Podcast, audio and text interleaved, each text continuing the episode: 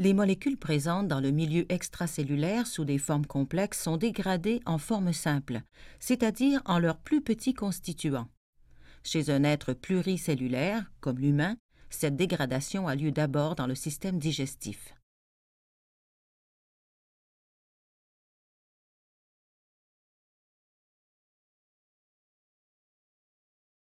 L'ingestion se produit lorsque les formes simples traversent la membrane cellulaire pour se retrouver à l'intérieur de la cellule où elles seront ensuite utilisées.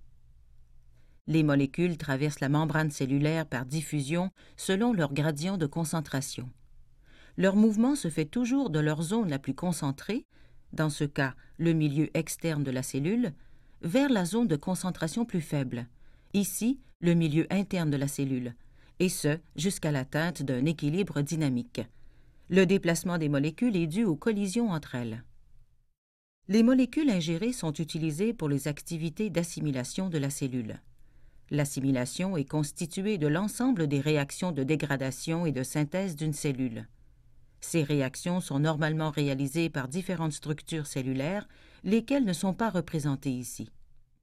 Certaines molécules, représentées ici par les hexagones de couleur orange, sont dégradées pour former de l'énergie, représentée par les points lumineux, utilisables par la cellule. C'est le catabolisme. Celui-ci génère, en plus de l'énergie, une certaine quantité de déchets, tels le CO2, comme les minuscules points noirs représentés. Ces déchets seront éventuellement rejetés hors de la cellule. Les autres molécules ingérées par la cellule, représentées par les billes de couleur, servent de matériaux de construction et sont assemblées en forme complexe propre à la cellule. Ces activités de synthèse constituent l'anabolisme. La synthèse de formes complexes requiert une dépense énergétique, d'où l'utilisation de points lumineux pour l'illustrer. L'assimilation est constituée de l'ensemble des réactions de dégradation et de synthèse d'une cellule. Les formes complexes fabriquées au cours des réactions anaboliques sont soit utilisées à l'intérieur de la cellule, soit réutilisées ailleurs dans l'organisme ou le milieu externe. On dit que les substances utiles rejetées ainsi subissent un processus de sécrétion.